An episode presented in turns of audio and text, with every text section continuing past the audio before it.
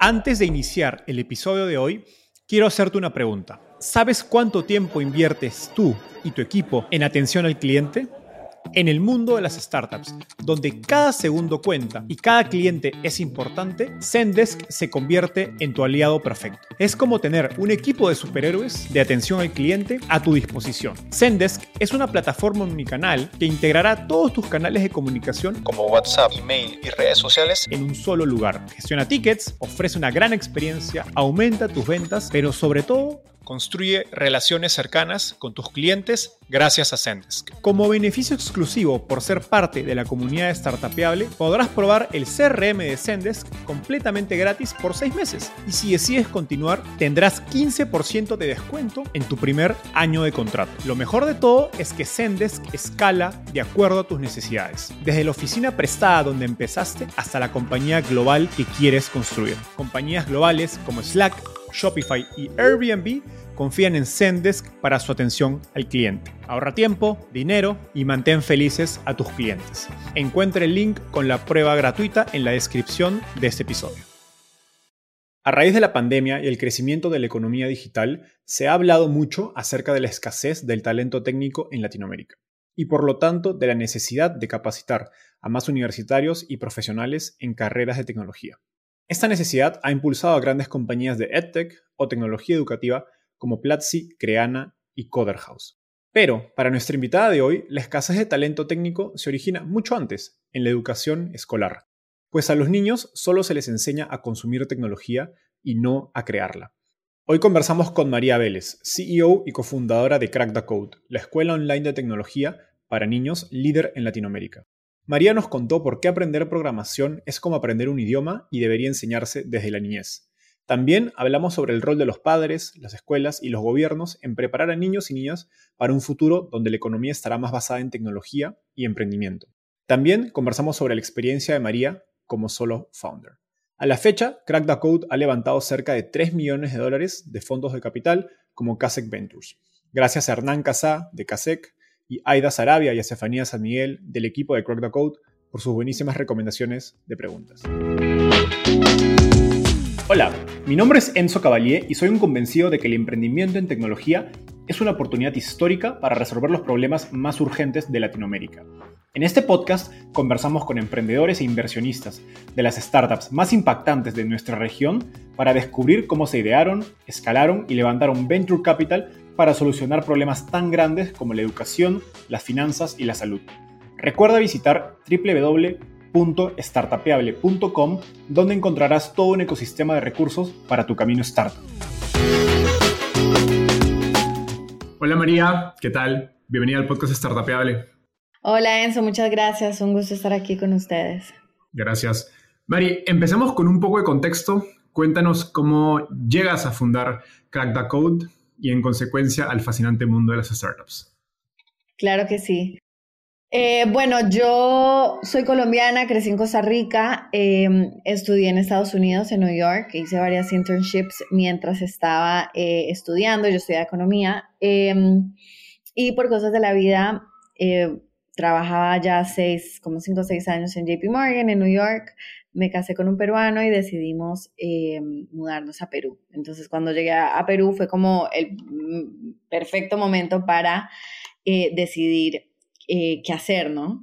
Eh, sí vengo, digamos, de una familia emprendedora, mi papá, sus 11 hermanos prácticamente, mi hermano, mi hermana, entonces eh, evaluar emprender era natural, digamos, sí vine y dije, ok, si me entrevisto, si busco un trabajo, ¿en qué sería? Entonces obviamente busqué lo tradicional para mí, lo más straightforward, banca, fondos de inversión, todo eso. Me empecé a entrevistar en varios, obtuve varias eh, ofertas, pero ya en ese punto eh, ya estaba bastante, digamos, avanzada en todo mi research de, de, educación. Entonces sí hubo momentos donde dije, ok, ese es el punto de no return, o sigo con mi emprendimiento o me empleo, porque sí es muy difícil hacer las dos cosas eh, en simultáneo. Entonces, nada, ahí ya decidí lanzarme a emprender en educación, que era algo que había estado investigando y, digamos, entendiendo por un par de meses. Y ahí ya, digamos, me metí de lleno en, en este mundo del emprendimiento. Súper. Ahora, brevemente cuéntanos qué es Crack the Code. Sí, bueno, Crack the Code es una academia online de clases en vivo para hispanohablantes en toda la región. Nosotros damos clases de ciencia de la computación, o sea, básicamente nuestro objetivo es acompañar la escuela tradicional, el colegio, digamos, em, y potenciar esa educación tradicional que reciben los niños de 5, 6 a 18, 19 años dando clases de computer science, básicamente todo lo que tiene que ver con programación, creación de tecnología em, y, desarrollo de habilidades cruciales para el futuro de estos niños. Perfecto. Te he escuchado decir, y creo que lo has mencionado ahorita brevemente, que el problema es que los niños no se les enseña a crear tecnología, sino solo a consumirla podemos hacer doble clic en esta idea. ¿Por, qué es un problema que a los niños no se les enseña a crear tecnología? Y, digamos, ¿cómo es diferente Latinoamérica versus otros continentes o regiones? Sí, yo creo que, que, digamos, mi generación y hasta probablemente la tuya, como que estamos ahí como en la mitad del sándwich en donde todavía no se entendía qué era la programación, entonces, o sea, ni idea, nadie nunca me contó que esto existía. Eh, pero digamos, nosotros ahora que ya tenemos casi 30 o más de 30, en nuestros trabajos nos damos cuenta que es algo crucial, ¿no? Entonces, como que nunca en college ni siquiera se nos presentó la oportunidad de aprenderlo. Eh, pero ahora, digamos, que trabajamos, sí, digamos, es algo importante, ¿no? Entonces, mira, la mayoría de nosotros eh, somos usuarios, consumimos, ¿no? Utilizamos la computadora, el celular, vemos televisión, pero no sabemos cómo está creado por detrás, por qué funciona, qué es el Wi-Fi, em, no sé, hasta las cosas más básicas, ¿no? Porque cuando hundes el botón de prender la computadora se prende, ¿no? ¿Qué hay por detrás? Entonces es muy difícil innovar y crear cuando no sabes ni siquiera cómo funciona ni por qué. Entonces lo que nosotros queremos es que los niños empiecen a cuestionar, ¿no? Ellos tienen la ventaja de que desde ya se sabe que estas habilidades son fundamentales y que desde ya se necesitan, entonces tienen un head start versus nosotros. Eh, entonces la idea es que desde ya no solo usen sus iPads, usen la computadora, usen sus celulares, sino que empiecen a crear. Entonces pueden jugar un videojuego, bien, pero ¿por qué no crean su propio videojuego? ¿Por qué no crean su propio podcast? ¿Por qué no crean un canal de YouTube con contenido interesante? ¿Por qué no crean y cuestionan y inventan en vez de solo usar, usar? De hecho, el otro día me dijeron algo súper interesante que, que, por ejemplo, social media tipo TikTok, Instagram es el junk food de, la tecnología, ¿no? Y, es cierto, no piensan nada, están ahí hasta nosotros, como zombies, scrolling, eh, perdiendo el tiempo sin estar engaged ni pensando en absolutamente nada. Entonces, eso es lo que queremos motivar en los niños y obviamente mucho trabajo con los padres también de que se den cuenta que sí hay contenido, sí hay actividades y, y hasta contenido positivo, activo de tecnología y no es solo, digamos, tiempo de ocio. Qué, interesante esto que dices, porque en mi experiencia, cuando era niño, teníamos una computadora en casa que solo mi papá sabía utilizar, pero él estaba pues todo el día trabajando fuera y yo quería jugar videojuegos, así que a los 6 o 7 años, casi que obligado, me tocó aprender a conectar una computadora, la pared, los cables del monitor, etcétera, e instalar un programa, me acuerdo Age of Empires, que era el juego que me gustaba en ese momento, y creo que esta experiencia tan temprana fue clave en facilitar o hacerme sentir más familiar con la industria o los trabajos de tecnología. Pero pienso, a ver, mi papá, yo no creo que lo haya pensado por diseño, así fue más un accidente. Entonces me pregunto, ¿esta educación en tecnología está, digamos, en, el, top of mind, o está, digamos, es una prioridad para los padres y madres latinoamericanos? ¿Y, ¿Y en qué medida estás atendiendo una necesidad existente versus creando y educando un mercado? Mira, yo creo que estamos en un punto muy interesante porque los mindsets y las prioridades, yo creo que los latinos ha cambiado bastante a causa de la pandemia. Eh, Pre-pandemia, nosotros éramos, teníamos un formato presencial. Em, entonces, claro, nosotros habíamos hecho research y los papás no querían que sus hijos aprendan en línea, ¿no? No sabían, de hecho, que ni se, que si se que se podía, en efecto, aprender en línea. Entonces, nada, nosotros teníamos ese formato presencial, pero muchas actitudes han ido cambiando.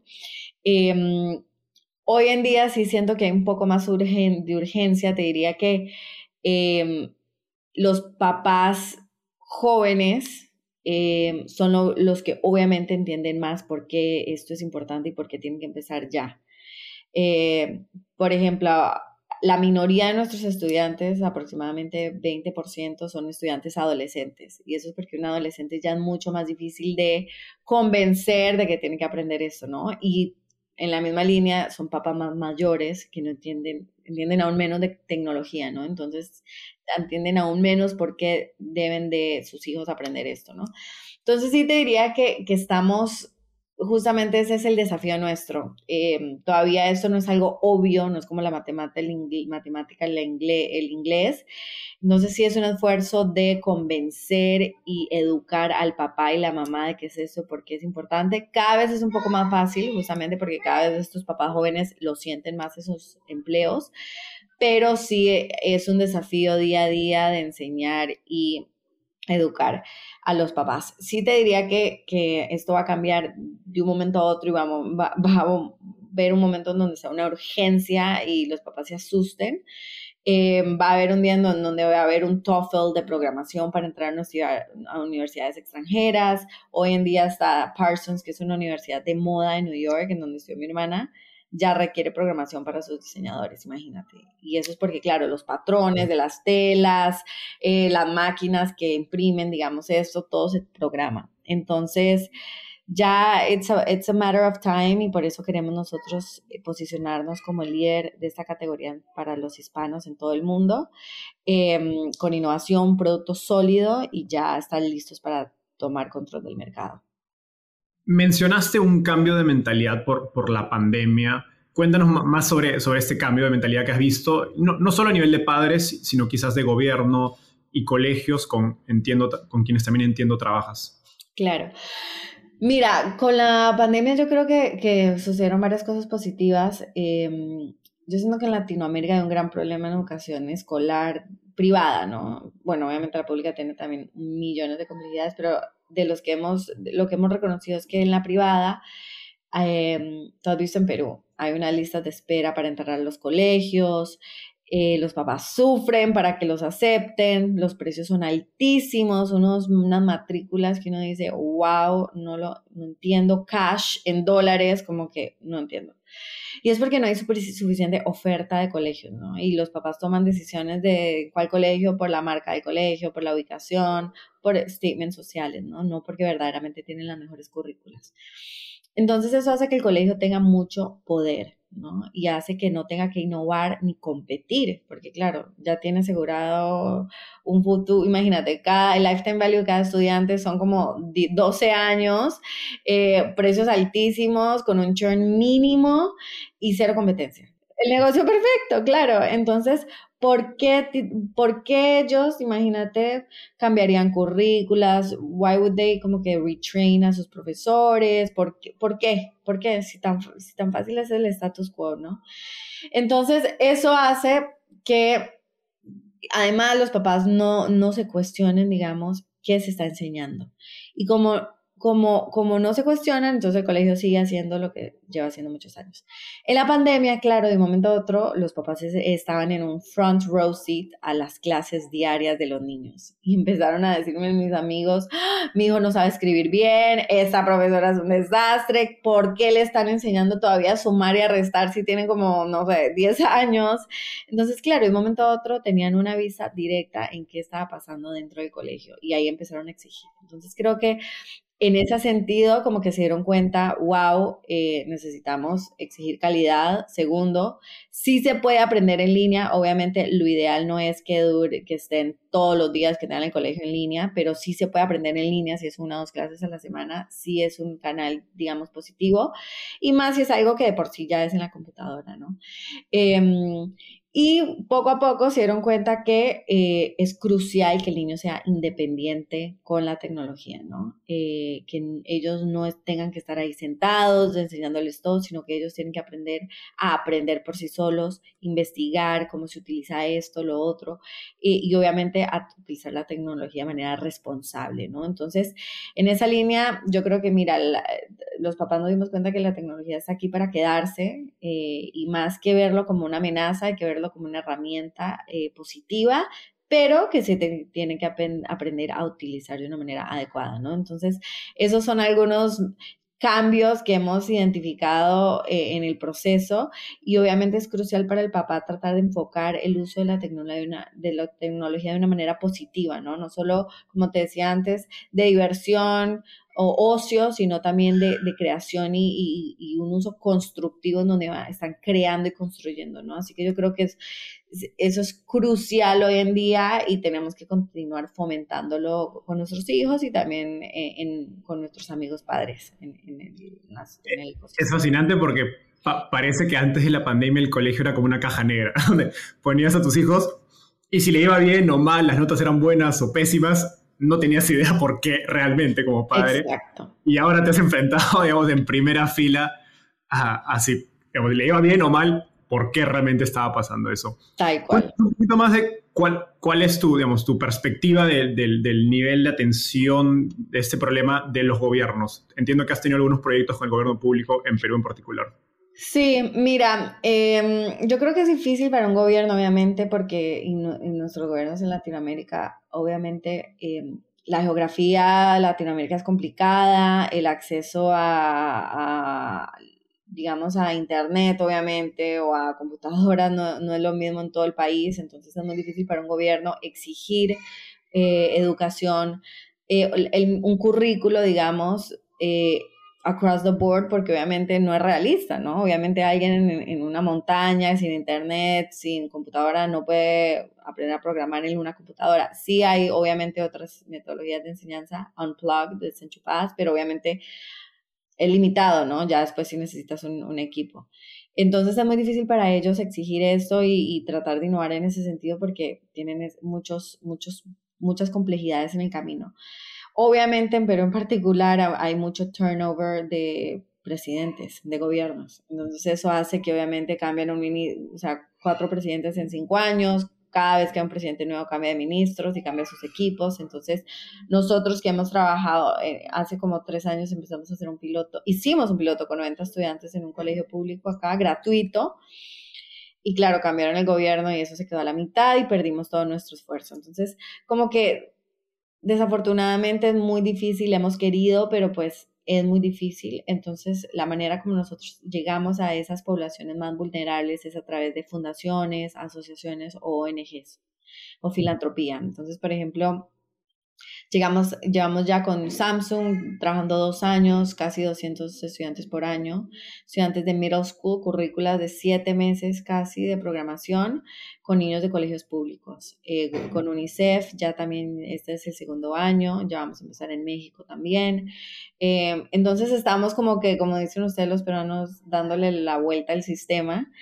Eh, y eh, llegando a esas poblaciones vulnerables a través de, digamos, partnerships con, con asociaciones o fundaciones, filantropía que tiene acceso, digamos, a, a, a esas fundaciones, eh, a esos colegios, a esas poblaciones y que podemos aportar, ¿no? Pero sí te diría que es frustrante, es difícil, pero nada, hay que buscar la manera de hacerlo porque obviamente nuestro objetivo es cambiar la vida de todos los niños de, de la región, no solamente los de un poder socioeconómico alto. Genial. No, qué, bueno escuchar que más fundaciones están animando y, digamos, organizaciones de desarrollo a invertir en estos proyectos. He escuchado otros casos con Lab4U también de, de Comal en el lado de, ciencias, así que creo, parece que es una tendencia de algún modo empezar a cubrir el, ese rol que los gobiernos desafortunadamente no están cubriendo. Ahora, y entrando un poco más a la, a la experiencia del, del, alumno y los padres en torno a, a, programación, ¿por qué es la niñez la mejor edad para aprender programación? ¿Por qué no esperar a la preparatoria o la universidad? Mira, yo creo que cuando somos nosotros niños, eh, tenemos cero idea de nada, cero paradigma, cero estructura de cómo, del raciocinio, de cómo interpretar cosas, literal es un canvas en blanco. Eh, desafortunadamente los colegios tradicionales le enseñan a uno, digamos, a, a, digamos, a pensar de una manera muy estructurada, ¿no? Uno más uno es dos. Yo me acuerdo, yo memorizaba las fórmulas de, de álgebra, de cálculo, memorizaba la historia de la Revolución Francesa, o sea, todo era memorización, hay esas cancioncitas en donde como que uno identificaba, digamos, la letra de cada cosa. Em, entonces, eso hace que uno, digamos, esté bastante eh, cuadriculado y eso quita bastante como que amplitud para poder, digamos, em, pensar cómo resolver, manera, resolver problemas de forma creativa, innovadora, cómo inventar esto que te decía, explorar, prueba y error. Em, entonces, yo te diría que así como algo tan básico que de hecho eh, es muy similar, pero al mismo tiempo muy diferente, eh, la enseñanza del inglés o de cualquier idioma cuando eres chiquito es ya es innato, el niño ni se da cuenta que está aprendiendo, ¿no? Em, lo mismo pasa con la programación, es una manera de pensar, ¿no? De cómo, digamos, pues eh, resolver problemas sin tener que seguir ciertos pasos, ¿no? En donde tú inventas los propios pasos para resolver ciertos problemas, ¿no? Y de hecho a mí me pasa en el día a día, o sea, yo imagínate, trabajo con miles de ingenieros. Eh, y un día tenía un problema en el Excel, no me funcionaba el macros y le digo a Román, eh, que es ingeniero obviamente, matemático, etcétera, profe, ay, no me sale esa fórmula. Y literal, él con circulitos y ceros en el Excel, resolvió el problema en 15 minutos. Y es porque, claro, él tiene una manera de afrontar, de, de como decompose un problema y decir, ok, esto así, así, encontró un patrón y pum, lo resolvió en 10 minutos. Entonces eso pasa con los niños, ¿no? Queremos que ellos tengan esa habilidad de descomponer un problema, de analizar todas las posibles soluciones a eso y de empezar paso a paso. Es literal una manera de pensar, eh, no un, un, no, no digamos como que una fórmula de hacer algo, ¿no? Entonces, entre más chiquitos, más fácil lo van a adoptar y más le van a sacar el fruto a lo largo de su vida, ¿no? Y, eso es lo que queremos hacer, eh, que aprendan sin que se den cuenta y que ya sea parte de ellos y que durante su vida escolar, universitaria, laboral, puedan potenciar, digamos, lo que sea que hagan con esa base de aprendizaje que han desarrollado con nosotros. Buenísimo. Ahora, a ver, estamos de acuerdo en que tecnología es la industria del futuro, pero también es verdad que no todos los niños van a programar o trabajar en tecnología. E, en este contexto, y, me interesa tu perspectiva, porque por un lado diriges una escuela de tecnología para niños y por otro recientemente te convertiste en mamá. ¿Cómo crees que deberían pensar eh, los, padres acerca de, la educación de, sus hijos de, cara al futuro en, este contexto? Mira, honestamente, em, yo creo que tenemos que ser, por un lado, muy conscientes de que hoy en día es lifelong learning. Ya no es, digamos, colegio, universidad y maestría. No. Y creo que nosotros lo vivimos diariamente. Eh, ya es una capacitación continua, ¿no? Y obviamente Obviamente, sí es importante saber de cultura, eh, historia, todo eso, pero la realidad es que ¿Vale la pena, te pregunto Enzo, memorizarte la historia de la Revolución Francesa si lo puedes googlear en un segundo y entenderla en el momento que lo necesitas? Como una historia, no como, te lo, como word vomit, que pum, nada más lo, lo, lo cuentas. Entonces, como que obviamente hay ciertas cosas tradicionales que sí son importantes, eh, pero sí hay que, yo, yo pienso que hay que ser también un poco práctico en lo que le enseñas a los niños, cómo lo enseñas y qué uso lo, le van a hacer, digamos, en el futuro. Eh, yo soy muy pro de, de, de, aprender en la cancha, ¿no? Experimentando, ¿no? Probando, prueba y error. De hecho, el fracaso es fundamental que los niños aprendan desde una temprana cómo lo manejan, cómo lo superan, eh, la perseverancia, la resiliencia, porque ese es el aprendizaje continuo, ¿no?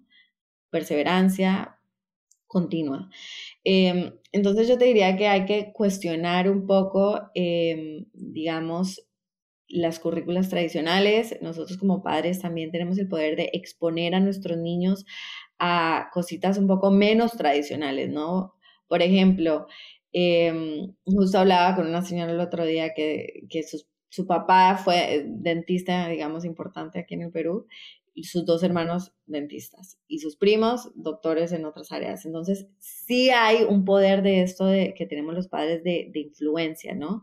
Al exponer a nuestros niños a ciertas cosas, em, es mucho más probable naturalmente que ellos las exploren y les interesen en el futuro, ¿no? a mí me encanta la natación y yo le expongo a Estefano que nada y nada y nada, puede que no le guste, normal, pero puede que sí. Eh, o si lo llevo a la finca los fines de semana, naturalmente le va a encantar el campo. Em, entonces nosotros tenemos ese poder y si nosotros identificamos algo que consideramos importante para el futuro de nuestros niños, expongámoslos a ello desde una temprana edad. Por ejemplo, las niñas con las ciencias, ¿no? Si nosotros exponemos a las niñas a que las ciencias es una, una alternativa para ellas, eh, que es cool, que la tecnología es innovadora, es cool todo lo que se puede crear con ella, que ellas pueden ser como que súper wow, etcétera, y ellas lo consideran como una alternativa, mucho más probable que la elijan y que continúen en ello, ¿no? Entonces, yo creo que a nuestro criterio cada padre debemos de elegir qué valoramos y a qué podemos exponer a nuestros niños para que ojalá, digamos, eh, persigan algo similar en el futuro. Genial, me, encanta esta idea de explorar, que creo que también eh, en mi experiencia universitaria siento que se perdió mucho porque las universidades también a veces, eh, en lugar de ser universales, se van muy especialistas y le quitan a, un joven la, posibilidad de explorar pues, las múltiples áreas o verticales que puede tener su carrera. Eh, y creo que al final juega, juega en tu contra porque pues, te quita posibilidades de encontrar cosas en las que quizás no sabías que eras buenísimo y muy apasionado y que eventualmente podrían convertirse en tu profesión y, algo donde emprendas, tengas un proyecto o simplemente tengas mucho, mucho éxito. Ahora, el rol de los padres creo que es, un poco eh, particular porque según sus posibilidades, pues invierten recursos en un colegio con la expectativa de que la escuela, que se especialice en, educación, dé lo mejor de sus hijos. Por, eh, un poco más por qué las escuelas no están, digamos, eh, siendo conscientes de esta necesidad de educación en tecnología y por qué no la están atendiendo. Nos comentaste esto del, digamos, del poder, de un modo monopólico que tienen algunas escuelas, pero más a nivel digamos, macro, ¿por qué crees que las escuelas no se están adaptando a esta necesidad? Mira, yo creo que sí, por un lado están cómodos y no, sienten esa necesidad de hacerlo. On, the demand side, que obviamente libre competencia te obliga a innovar y a mejorar. Por otro lado, es costoso, obviamente. Eh, recapacitar profesores. Eh, de hecho, hasta, mira, justo prepandemia estábamos hablando de uno de los top, digamos, cinco colegios de acá para hacer una consultoría de sus currículos, ¿no? Y fui con Román, eh, que es el coordinador educativo, y nos sentaron con seis profesores de tecnología de este colegio top y literal nos veían con odio, o sea, nos querían matar, porque, porque claro, básicamente significaba, ellos sentían que el, el, estar nosotros ahí significaba que ellos estaban haciendo mal su trabajo, ¿no? Nosotros les explicamos, queremos ayudarlos, queremos traer nuevas ideas, nuevas tecnologías para los niños y nos veían como si les íbamos a quitar el trabajo. Obviamente eso no iba a pasar, no queremos el trabajo de ellos, pero creo que también es muy difícil, digamos, trabajar con profesores, que, todos ellos, digamos, llevaban en este colegio 15, 20 años enseñando exactamente lo mismo todos los años, imagínate, es como que, uff, cero incentivo. Entonces, em, yo creo que para los colegios también es difícil, o sea, tiene que venir un director un líder que de verdad empuje estos cambios, ¿no? Eh, no solo en currículas, no solo en capacitación a docentes, sino también hasta en cómo está distribuido un colegio, el aula, qué materiales se utilizan.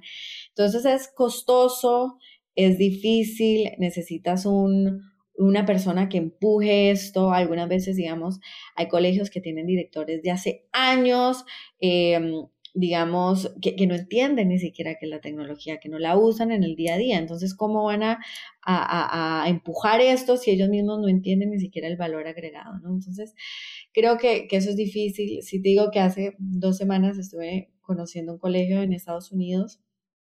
Obviamente uno hay de todo allá, pero wow, me quedé con la boca abierta. Em, yo creo que no es solo, digamos, uno ve aquí que compran devices, ¿no? Compran iPads, compran eh, computadoras, cambian layouts, pero no enseñan a los profesores cómo utilizar, no tienen un, si hacen un budget para devices, pero no hacen un budget para training a esas profesoras en cómo utilizar esos devices y sacarle el jugo, ¿no? Y eso es un error tremendo porque si no, ellas las dejan ahí, las computadoras, o lo usan para lo mínimo y de verdad no les sacan y le extraen el full potencial. Entonces yo te diría que, que es complejo la, la industria de que, bueno, educativa y en particular K-12 es súper compleja, hay muchos stakeholders, los reguladores, los directores, los profesores, los papás, los niños, todos buscando algo diferente.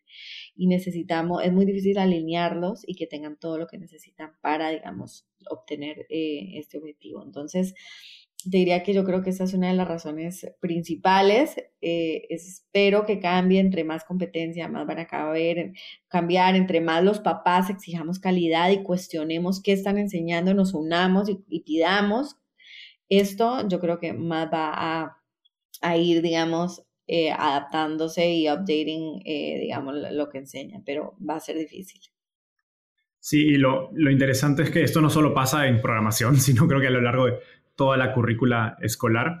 Y esto es un, concepto que se, que se, conoce como pues, el currículo basado en conocimientos a un o contenido a un currículo basado en competencias, que de hecho es algo que algunos gobiernos ya han empezado a promover o incluso implementar leyes para generar estos cambios a nivel de los colegios. Obviamente en un colegio privado es difícil porque no tienes, pues hay, tienes más límites, en un colegio público es más de algún modo sencillo para el gobierno poder influenciar o incluso forzar los cambios. Eh, creo, que en, en Chile y España hay este modelo de, los colegios privados, pero que son subsidiados por el gobierno y, dado que tienen esa, el gobierno tiene esa palanca de, digamos, subsidiar los colegios, tienen pues una herramienta para poder eh, forzar o, digamos, incentivar cambios en, la currícula. Y aún, Enzo, no sé si viste en la conferencia que estuvimos, hay, eh, hasta en Estados Unidos hay todo un tema fuerte, como que una, una batalla fuerte hoy en día de skills versus como certificates, ¿no? Eh, y como degrees completos. Eh, y justo vi que creo que un, un no sé, un, district de un estado en New York, no me acuerdo cuál, eh, dijo que ya iba a contratar based on skills. Y fue todo un drama porque, claro, entonces ya, por un lado, ya el, degree de los que logran conseguir ese degree, dicen, no, todos mis cuatro años, mi student debt, chao, ahora cualquiera con seis meses, un año de, un curso ya puede obtener ese trabajo, ¿no? Entonces es un, está pasando algo muy interesante que obviamente empieza en educación escolar, pero va, está revolucionando todo, digamos, este, todo este ámbito em, escolar a lo largo de nuestras vidas. Y lo complicado es que se puede tornar un problema político, entonces eso Totalmente. La, de, de, ambos lados y al final lamentablemente demora los cambios en, digamos, en beneficio usualmente del alumno que no participa en el proceso de, de decisión.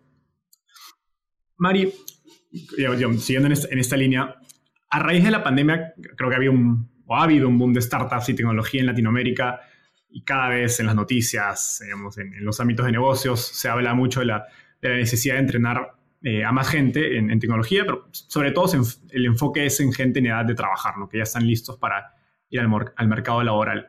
Sin embargo, creo que si queremos que la economía de nuestra región esté más basada en conocimiento, menos en recursos naturales, eh, tenemos que enfocarnos más en una materia fundamental detrás de la tecnología y ciencias, que es las matemáticas. Y cuando ves pues, las notas de, de, PISA, digamos, de, la prueba esta que hace la, la, OSD en Latinoamérica, no vamos bien. Luego hay otras pruebas que muestran que los, los latinoamericanos en general tienen una menor preferencia o gusto por, por las matemáticas en comparación a, otros países. ¿Qué insights o perspectivas has tenido digamos, en, la experiencia de Quarta Code acerca del nivel e interés por aprender matemáticas de, niños y jóvenes?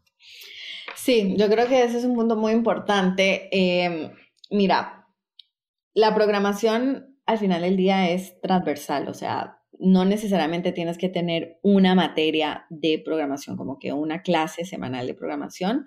Hay colegios que más bien prefieren enseñarla lo que llaman transversal. Entonces, que, no sé, en la clase de química, en la clase de matemáticas, como que para explicar ciertos conceptos utilizan la programación para, eh, para que entiendan los niños de qué se trata. Y, creo que en esa línea, yo creo que la matemática, que tiene que ser una, manera una materia muy intimidante, eh, ayuda porque, eh, digamos, motiva a los niños. Te doy un ejemplo. Em, nosotros, de hecho, esto fue cuando estábamos presenciales, teníamos un grupito de niñas, 5, 6, 7 años, y eh, la actividad del día era que hagan una calcomanía, un sticker em, en código y luego la hacíamos a mandar a imprimir y iban a hacer como un intercambio de stickers, ¿no? Y entonces una niñita chiquita de 5 o 6 años, Julia, Em, quería hacer una estrella. Entonces, claro, en el código eh, para hacer esta sticker tenía que poner que, la que la, el muñequito, digamos, del código dibuje esta estrella. Y claro, lo primero era poner en qué dirección. Entonces, para poner la dirección tenía que aprender los ángulos, ¿no? Entonces ahí el profesor fue y trajo, eh, en inglés se llama un protractor, en español se me olvidó la palabra, como esta cosa de los ángulos, y un y un lápiz y le dijo, ok, ¿para qué dirección sería? Ok, ¿cuál es ese ángulo? Oh, y bueno, utilizó esa oportunidad para explicarle a la niña cómo fue, qué es un ángulo, ¿no? Entonces la niñita feliz empezó a medir todas las líneas del aula con su, con su protractor y reconociendo cuáles eran todos los ángulos. Y hizo su estrella, ¿no? Para arriba, tan, tan, tan, y armó. Entonces sí te diría que eh, hay una, o sea, sí hay una posibilidad de que a través de la programación los niños se enganchen, eh, se diviertan más, pero es muy, es mucho más trabajoso para el profesor, ¿no? O sea, el profesor hay que capacitarlo para que sepa cómo sacar estas oportunidades de enseñanza eh, para combinar estos conceptos, ¿no? Matemáticas, que es algo aburrido, horrible. Imagínate si solo vamos a aprender los ángulos el día de hoy y, te enseñan, digamos, en la pizarra cómo medir los ángulos, sino a través de cómo se hace una estrella en un sticker que luego vas a hacer un intercambio con, con tus amigas, ¿no? Entonces creo que es un trabajo, ese trabajo, ese step, eh, ese paso adicional de un profesor que es importante y que ahí, digamos, obviamente el colegio tiene que hacer un esfuerzo de capacitarlos continuamente, elegirlos bien, de que el profesor sea apasionado por esto, de que quiera aprender más, desafiarse, no solo, digamos, eh, lo mínimo necesario para que los niños les vaya bien. Eh, entonces, nosotros sí hemos visto, digamos, que, niños que en teoría, que, de esos que como que nada les gusta, les va pésimo en el colegio, resaltan en programación, se dan cuenta que son buenos. Entonces, sí hemos visto, sí tenemos varios casos muy interesantes, sí hemos visto que la sí hemos visto que la programación puede potenciar las matemáticas. Obviamente, entre más avanzan, también se empiezan a incluir muchos conceptos de matemáticas más complejos. Em, eh, y va a ser difícil, eh, pero si tienen una buena base, obviamente todo es mucho más fácil. Pero sí te diría que ahí está, es el rol del profesor lo más crucial para lograr que el niño se emocione aprendiendo eh, acerca de estas dos áreas en simultáneo. Creo que ahí, ahí está el clavo en que las matemáticas es una materia intimidante y luego uno escucha, pues, cuando la gente acaba el colegio y dice, no, yo quiero estudiar tal carrera porque no tiene matemáticas y cuando vemos luego los números de pues pocos, pocas decenas de miles de graduados de ingenieros al año en Perú, en Colombia, en Chile, pues viene, la raíz viene de ahí, ¿no? O sea, nos enseñan las matemáticas de una manera tan aburrida, tortuosa, memorizando y no, digamos, como, como nos dabas el ejemplo, creo que es genial, aplicado a, un, a algo particular, algo con lo que el alumno puede conectar y, y entender que pues las matemáticas tienen un rol en el mundo que son importantes y que, y que no necesariamente tienen que ser aburridas eh, al momento de, de, aprenderlas. Exactamente. Mari, pasando a, a otro tema, eh, y es más ya relacionado a tu experiencia como emprendedora, cada vez vemos menos startups con, con un solo emprendedor o emprendedora. Y digamos, a, mi, a mi parecer esto es un poco por diseño más que coincidencia, pues ahora cuando uno escucha las recomendaciones del, del ecosistema es tener socios, sobre todo técnicos, para que haya un balance entre negocios y tecnología. Eh, incluso hay inversionistas que explícitamente dicen que no invierten en, solo founders. En tu caso, ¿fue una decisión consciente o cómo se dio? Mira, sí, la realidad es que sí te ponen mucha presión de no emprender solo. Eh, por un lado lo entiendo, porque obviamente para un fondo que te está dando dinero, eh, hay lo que llaman un, un, key person risk más grande, ¿no? Si yo algo me pasa a mí, bueno, te digo, todos somos reemplazables. En realidad sí podrían buscar a alguien que me reemplace, como en las empresas gigantes que reemplazan CEOs, pero obviamente el compromiso del founder es mucho más grande de cualquier CEO que puedan llegar a traer a mi posición, ¿no? Eh, pero digamos sí soy reemplazable. Pero obviamente es un riesgo más grande que si hay dos personas 100% eh, metidas. Em, entonces, en ese sentido lo entiendo. Por otro lado, sí te diría que em, es mejor estar solo que mal acompañado. Como que siento que, de hecho creo que hay un stat que por ahí lo mostraron una vez en Latitude, creo que más, la razón número uno por la cual startups fracasan son por conflictos entre los founders. Eh, entonces, te diría que si tú estás 100% convencido y lo vas a sacar adelante y no estás cómodo, no has encontrado el fit, la persona que te complemente, que no solo tenga un buen perfil, sino que te complemente en tus áreas flojas, eh, yo diría no lo hagas, ¿no? Porque es como un matrimonio, peor, yo creo, bueno, no, muy parecido. Em, si sale mal, chao, o sea, ¿qué pasa? Ah, no existiría. Entonces sí lo consideré, sí como que conocí un par de personas ahí que miré, pero en realidad no hacía sentido, no me complementaban, no me agregaban valor, personalidad, valores, ética muy diferentes a los míos, entonces nada, siempre seguí sola, sola. Em, y sí te diría que el año pasado que estaba fundraising, sí hubieron fondos que dijeron, no invierto en solo founders. Y ahí es donde nada, uno, yo me di cuenta en ese proceso que uno no tiene el fit para todos los fondos, ¿no? Como que ni siquiera la startup estrella va a tener fit para todos, porque hay unos que, que son valuation sensitive, o sea, que no invierten en startups muy caros, hay otros que, no sé, geografía, industria, eh, perfil del emprendedor, hay unos que apuestan más por el emprendedor más que por la idea. Entonces, como que nada, si, si no están de acuerdo con eso, entonces pues no es el fit de fondo. Sí te diría que uno como solo founder está 10 mil veces más involucrado en el tema, ¿no? Eh, que cualquier otro. Em, obviamente tener un co-founder para compartir momentos duros o eh, intercambiar ideas de cómo salir adelante en un problema, etcétera, es importantísimo, pero hay maneras de balancear eso. Eh, y ahí, por ejemplo, tener un fondo top o un inversionista top que te apoye, hasta un psicólogo personal para poder manejar esos momentos difíciles, em, que te dé ideas, que te ayude a, a, ver todo de una perspectiva diferente, eso agrega mucho valor. Entonces, nada, sí te diría que obviamente entiendo de dónde viene esta, este esta, este requirement, por así decirlo, pero en mi experiencia yo siento que me ha ido, me ha hecho bien tomar la ruta de hacerlo sola y ahora apoyarme de gente top, como lo estoy haciendo, digamos, recientemente si no ha ido a Sarabia mi equipo y estoy feliz, una mano derecha, un apoyo que no había tenido, entonces eh, sí creo que hay que rodearse de gente top y que sí es más difícil efectivamente, pero es mejor estar solo que nada más obligarse a estar con cualquier persona solo para check ese box de cualquier fondo. De hecho, hay un libro que se llama Super Founders, donde hacen un análisis estadístico de las razones de éxito de compañías valuadas en más de un, un billón de dólares y lo comparan contra un grupo de control y encuentran que no hay mayor ratio de éxito si eres, si tienes socios o si estás solo contrario a, la, a, esta idea o casi podemos decir mito del lado de los inversionistas de que hay más posibilidades de éxito si eres, eh, digamos, si tienes un equipo o tienes socios, ¿no? Al menos la, data no lo, no lo respalda. Tal cual. En base a lo que nos has contado, estoy seguro de que otros emprendedores que están empezando te preguntan acerca de tu experiencia y te hacen esta pregunta. ¿Cómo, cómo les aconsejas evaluar la decisión entre buscar socios o emprender sola?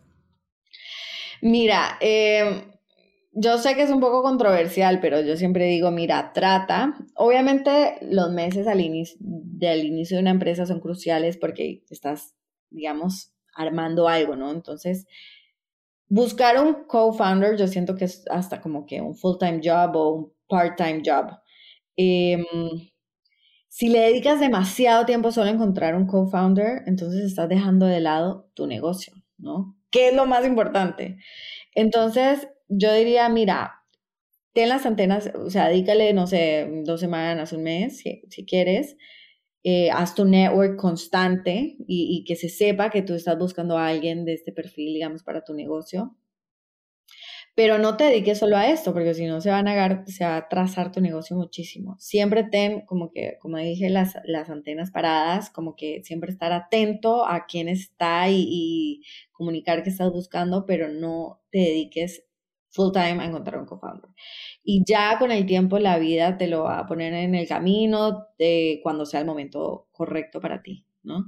Pero dedicar tanta energía a buscar un perfil que es tan difícil de encontrar, eh, si a uno ya de por sí le, cuenta, le cuesta conseguir a alguien de, por ejemplo, Head of Growth, que estamos contratando, por ejemplo, producto, si ya es tan difícil, ahora imagínate lo difícil que es encontrar a alguien como un co-founder. Entonces, nada, mm, yo soy de la idea eh, de seguir para adelante, estar atento, digamos, compartir esa energía, pero no dedicarse, no, no, no dedicarse y perder tanto tiempo buscándolo, porque, porque si no vas a, tu costo de oportunidad es tu empresa, ¿no? Al final del día.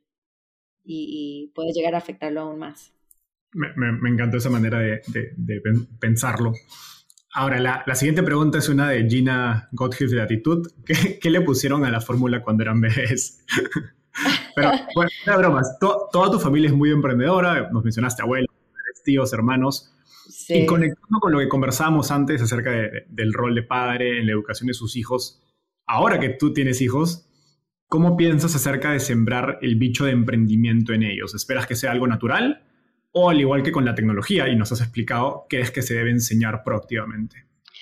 Mira, yo creo que uno tiene que ser proactivo al respecto. Eh, mi mamá siempre dice, eh, en mi casa mi papá era como el, divertido, el activo, el, emprendedor, de hecho. Eh, mi mamá era la disciplina, ¿no? Entonces ellos dos siempre decían disciplina con amor. Mucha disciplina, mucho amor. Y como te, como te decía anteriormente, todo es exposure, ¿no? Exposición a, a, las cosas que importan. Yo, mi papá tenía su negocio, llegaba a la casa, hablaba de los ups, los downs, o sea, nos involucraba a todos en, en, lo que estaba sucediendo. En las vacaciones, por ejemplo, él tenía una fábrica que hacía como insumos como de, de moda, de jeans, de rajes, marquillas, todo eso. Mi hermana y yo a los ocho años nos sentábamos a cortar los hilitos de las marquillas al costado de mi papá por, no sé, una hora y nos daba, no sé, cinco dólares. Em, em, me encantaba la pastelería, entonces una Navidad mi mamá consiguió una amiga que me contrate a, a hacer pasteles a los 13 años no sé, un mes en diciembre eh, y por detrás era mi mamá la que me pagaba el salario, me enteré años después. Em, entonces siempre mm, eh, fomentando, digamos, que do what you love, pero de una manera, digamos, positiva, ¿no? Constructiva, sí, amar repostería, pero nada, que, que lo aplique, ¿no?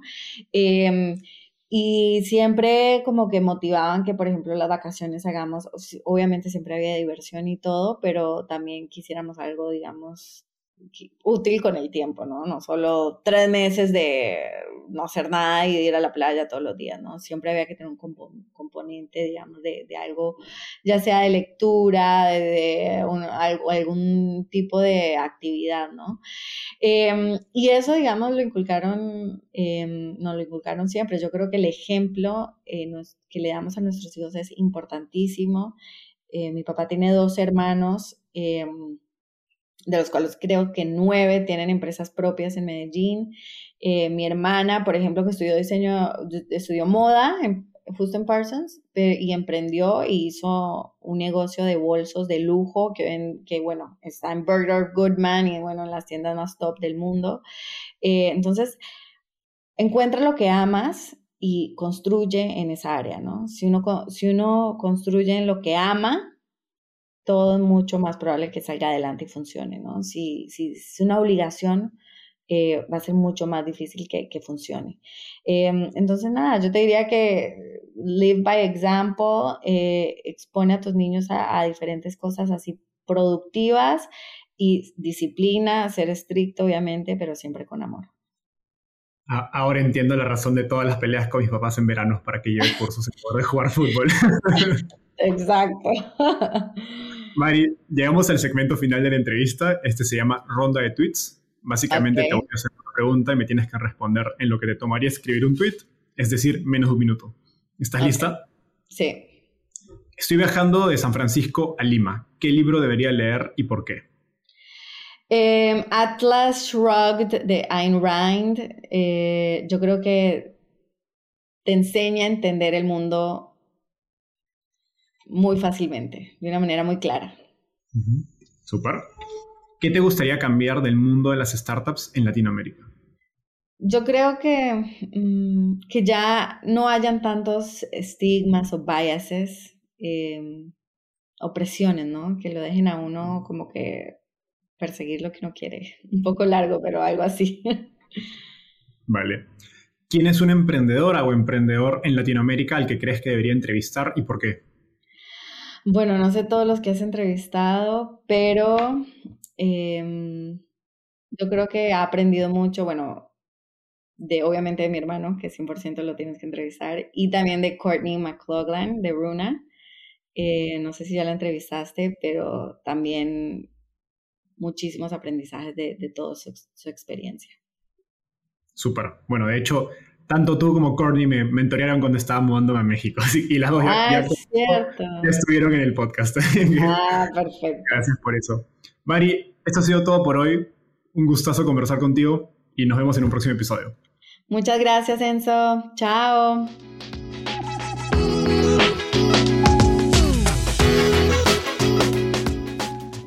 Antes de cerrar el episodio, quiero contarte que lanzamos el podcast Startupiable en 2021 y en menos de un año ya somos casi 10.000 personas que lo escuchamos cada mes. Y quiero seguir creciendo esta comunidad. Por eso, si escuchaste este episodio y te gustó, ayúdanos contándole a un amigo, familiar o colega. Suscríbete y déjanos un review en Spotify o Apple Podcasts. De hecho, me gustaría saber quién eres y por qué escuchas el podcast. Mándame un mensaje sencillo a enzo.startapeable.com o por Twitter a arroba contándome por qué escuchas el podcast Startupiable y cómo te ayuda en tu empresa o trabajo.